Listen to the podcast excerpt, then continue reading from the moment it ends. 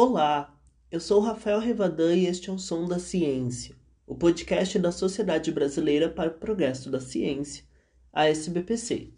Neste ano de 2023, a SBPC completará 75 anos e, para comemorar, estamos fazendo uma temporada especial resgatando a sua história. Quando a gente fala a palavra ciência, pode parecer que se trata de uma entidade única um coletivo pensando as mesmas causas, as mesmas lutas. No geral, é. A SBPC nasce para lutar por melhores condições da ciência nacional. Mas as formas de lutar passam por divergências. Entre os anos 50 e 70, a SBPC vivia um dilema. O país estava numa ditadura militar, mas ao mesmo tempo em que o autoritarismo reinava, foram os primeiros anos em que houve uma visão da ciência como um mecanismo para o progresso do país. É o que explica a professora Ana Maria Fernandes na obra A Construção da Ciência no Brasil e a SBPC. Abre aspas. Nos anos 50, as necessidades da nação estavam centradas na palavra desenvolvimento, e uma importante questão que mobilizou a comunidade científica foi a da energia nuclear. A energia nuclear, à época, significava para eles apenas o conhecimento e o controle de uma nova fonte de energia. A energia nuclear surgiu, no Brasil dos anos 50, como a solução para o subdesenvolvimento. Pensava-se que o controle desse campo científico conduziria ao controle de todos os demais campos e que isso traria industrialização desenvolvimento e progresso. Finalmente, e de maneira mais importante, o controle da energia nuclear colocaria o Brasil no mesmo patamar dos países desenvolvidos. Fecha aspas. Os debates das políticas de energia nuclear seguiram por pelo menos duas décadas, e um nome surgiu e se destacou na SBPC, o do professor Enio Candotti. Eu voltei da Europa em 74, eh, fui contratado pela Universidade do Rio de Janeiro, pelo Instituto de Física, e logo em 75 me envolvi na discussão eh, do acordo nuclear e da política nuclear do governo Geisel. De maneira bastante crítica, isso me deu eh, chance, oportunidade de conversar com outros colegas da mesma área de física ou de outras áreas. E com isso eu me envolvi na construção da, da regional da SBPC no Rio de Janeiro. Físico de formação, o professor Enil Candotti foi uma das figuras mais importantes da trajetória de lutas pela ciência brasileira.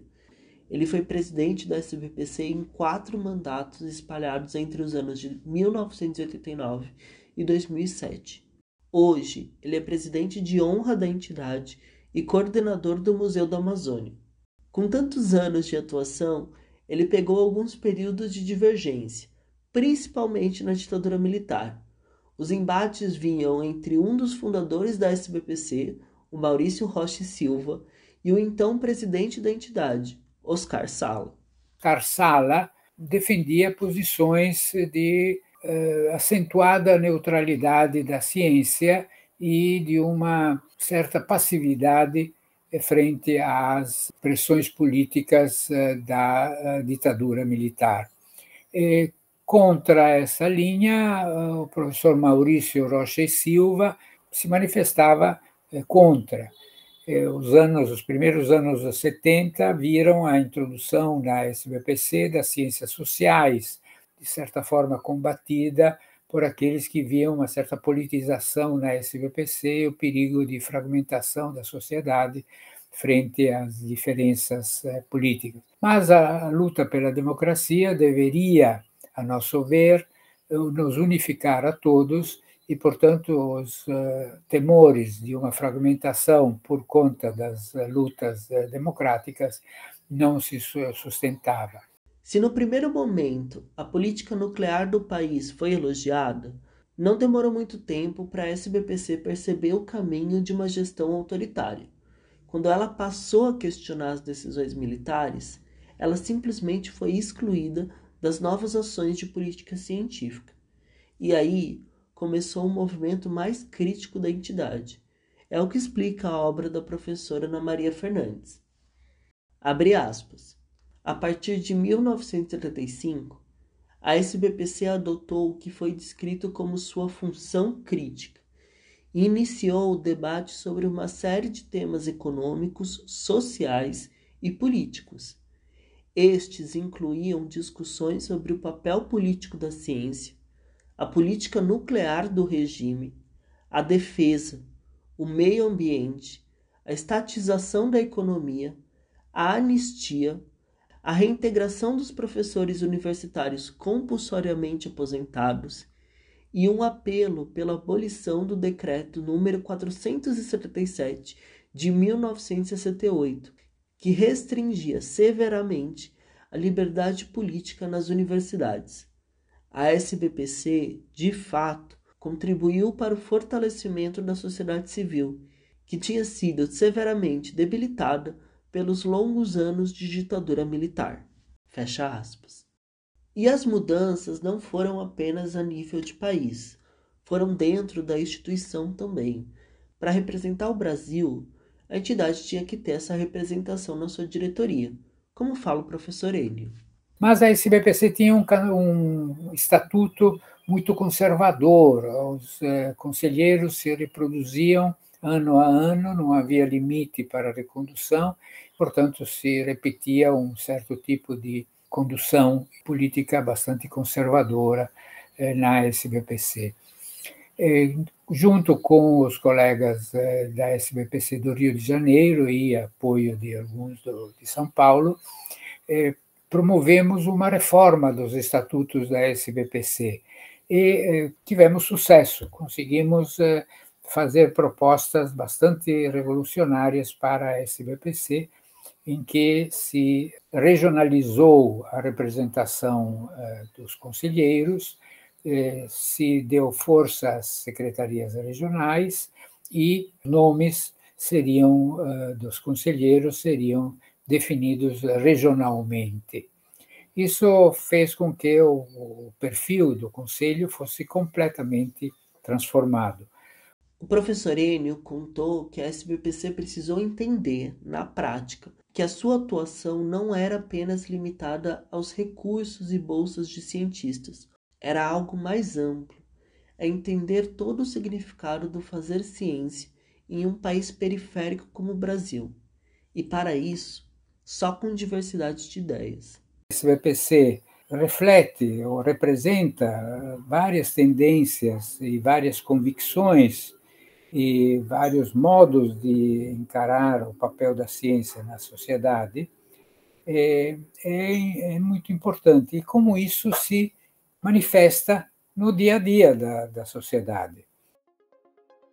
A professora Ana Maria Fernandes nasceu na cidade de Dores de Indaiá, em Minas Gerais, no dia 18 de julho de 1948 e faleceu no dia 1 de maio de 2018, em Brasília, dias antes de completar seus 70 anos. Ela dedicou a vida acadêmica para a construção da sociologia e da ciência brasileira. Aliás, a SBPC não foi apenas um objeto de estudo dela. Ela participou ativamente da entidade. Foi das secretarias regionais até a vice-presidência. Seu último cargo foi como secretária, que exerceu entre os anos de 2003 a 2005 quando o professor Enio Candotti, que você ouviu neste episódio, era o presidente da SBPC.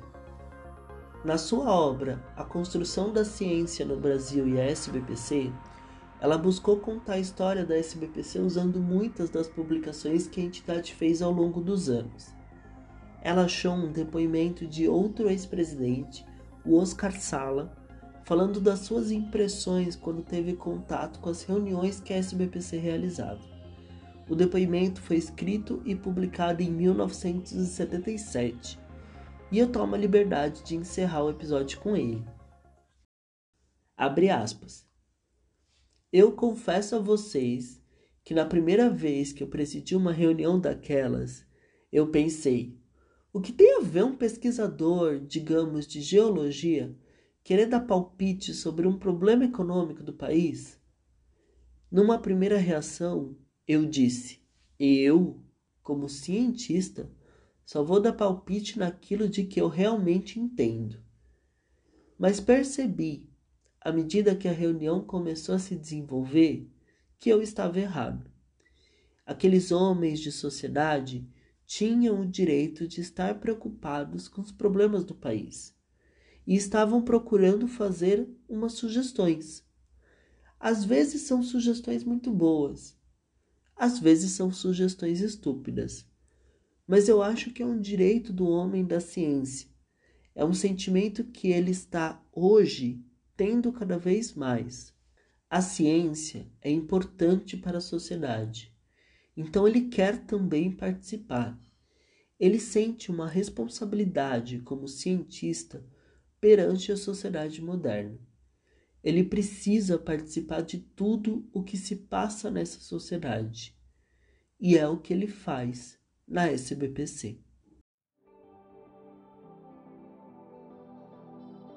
O podcast Som da Ciência é uma produção da equipe de comunicação da SBPC e está nas principais plataformas agregadoras de podcast. Ouça, compartilhe e assine o feed para receber todos os novos episódios. Até a próxima!